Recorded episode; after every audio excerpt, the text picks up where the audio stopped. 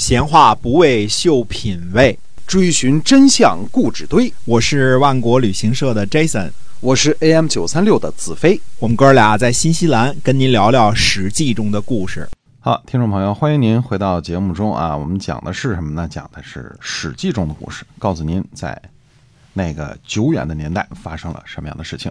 嗯，是的，呃，这个时候呢，楚国的少宰来到了晋国的营房。呃，他说呢，寡君年少遭受忧患，不会讲究辞令。听说楚成王、楚穆王两位先君呢，都征服过郑国，所以特地呢来训定郑国，哪敢求罪于晋国呀？诸位呢，不需要在此久留。世会就回答说呢，他说往昔周平王命令我们先君晋文侯和郑国呢一起。贾府周使，误废王命。现在呢，郑国不遵从，寡君呢使群臣责问郑国，哪里敢麻烦贵国的宾客呢？嗯，楚国少宰的意思是说呢，我们来了是讨伐郑国的，因为他们呢原先归附我们，现在不归附了，并没有打算和晋国开战。世会的意思说什么？一直以来郑国都是服从晋国的，现在呢不听话了，让我们来责问，我们也没想和楚国开战。双方表示呢。都是为了郑国出兵的，没想打一次世界大战，就这个意思啊，不想这个赌上所有的军队做决战。而先胡呢，认为世会说的话呢太献媚、太软弱了，特地呢叫赵括追了出去，说是你去追出去啊，刚才这个说那话不算数，更改刚才说的话。刚才世会说的话呢不对，说寡君使群臣让大国的踪迹不要在郑国出现，说。不要逃避任何敌人，哎，又把这话给改了。嗯嗯，群臣呢，谁也不敢违抗国君的命令。这是又传了一次话，特地追出去传了一次话。楚国的少宰呢，肯定回去这个汇报了出使的经过啊。楚庄王也了解，好战的呢毕竟是少数，自己手下的午餐呢，呃，这个。不是也这个极力主张一战嘛？也有好战派，对吧？于是楚庄王呢再次派人去晋国求和，晋国人呢就同意了，双方呢都约定好了会盟的时间了，就是哪天哪天我们就开会，就把这个呃和平这事儿呢就给定下来。嗯，在这个时候呢，发生了楚国单兵挑战的事件。呃，诸位可能在旧小说上和戏台上看过很多次啊，演义上都是这么写的啊。这个凡是两军对垒，双方各派出一员猛将啊，单打独斗，一决雌雄啊。这个，呃，张飞马超夜战呐，这些都是这样。然后呢，就是这个呃一击鼓啊，冲上去啊，没错，你就大胜了。嗯，哎，你来我往啊，哎，胜利的方向一般是哎，基本上一拥而上啊，仗就打赢了。没错，因为小说和戏文呢，它只能这么编，他没法其他的编法，对吧？即便是几千人、几万人的打仗，他也不可能写好多细节，他只能说这么，哎，挑战就得了啊。有点这个，有点这个脸谱化，就是代表性。对他，他戏台上好演呢，对吧？演张飞一人多好演呢，演千军万马怎么演呢？一共就四个龙套，对，养活得起吗？那龙龙套雇多了，群众演员雇多了也是大笔费用啊。是，他真实的战争呢，其实不是那么回事儿。我们看看这个，从这个这次发生的单兵挑战的事情呢，晋楚之间呢，呃。看看的这个挑战的事儿呢，其实是古来呃应该就是有的，应该是在很古老的时候，勇士单打独斗的一种形式。呃，这个叫做什么呢？叫做制师，就是呃制就是到达的那个啊，师就是军队嘛。《左传》这里呢记载了一些个制诗的细节，非常的精彩啊。呃，只是这里记载的制诗呢是。我们叫做单车挑战，就是一个兵车去挑战啊。呃，我们呢还是把它定义为单兵挑战，否则这个单车挑战呢，这个怕误解为这个自行车单人赛啊。这单单车挑战什么意思，对吧？我们还是叫它单兵挑战啊。单兵挑战呢是由楚国一方先发起的。注意啊，这个时候双方大都是。不愿意看到一场晋楚之间的大规模战役的绝大多数啊，士兵更别说了，更不愿意打仗了啊。是这个基本面呢是没变的。单兵挑战呢，基本上可以定义为是个人行为，并不是出于楚庄王主将的指使，故意这个循序闹事啊。嗯，楚国的许伯带着他的驾驶员叫乐伯，左边呢带着射书前往晋军的单兵挑战。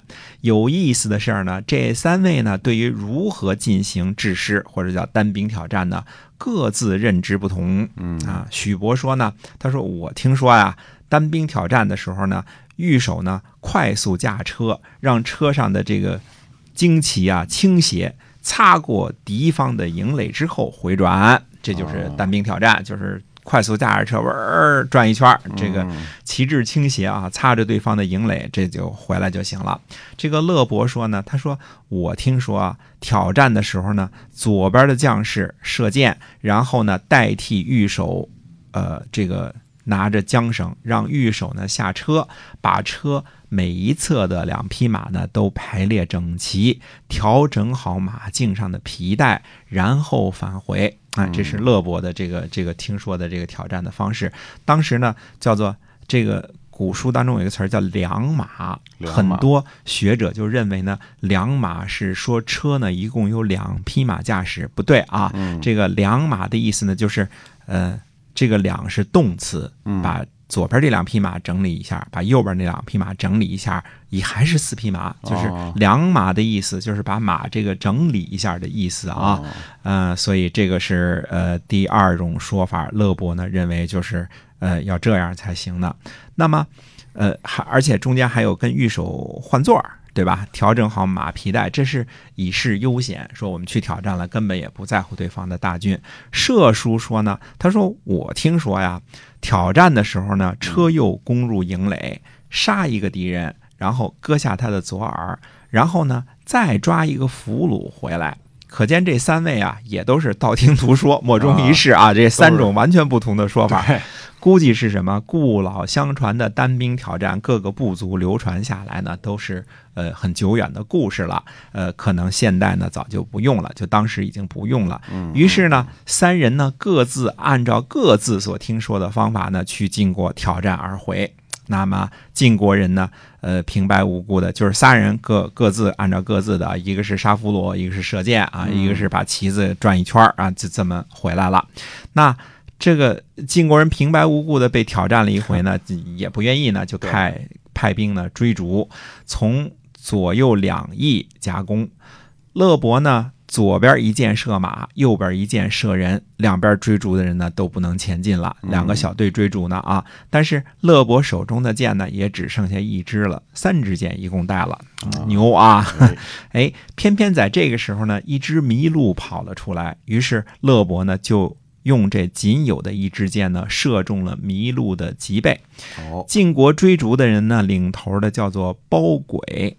那么许伯呢，就呃就派遣射术啊，把这个麋鹿呢献给了包轨，而且还说什么呢？说现在啊不是狩猎的季节，奉献禽兽的人呢还没到呢。我们冒昧的呢，把这只麋鹿进献给你们的随从。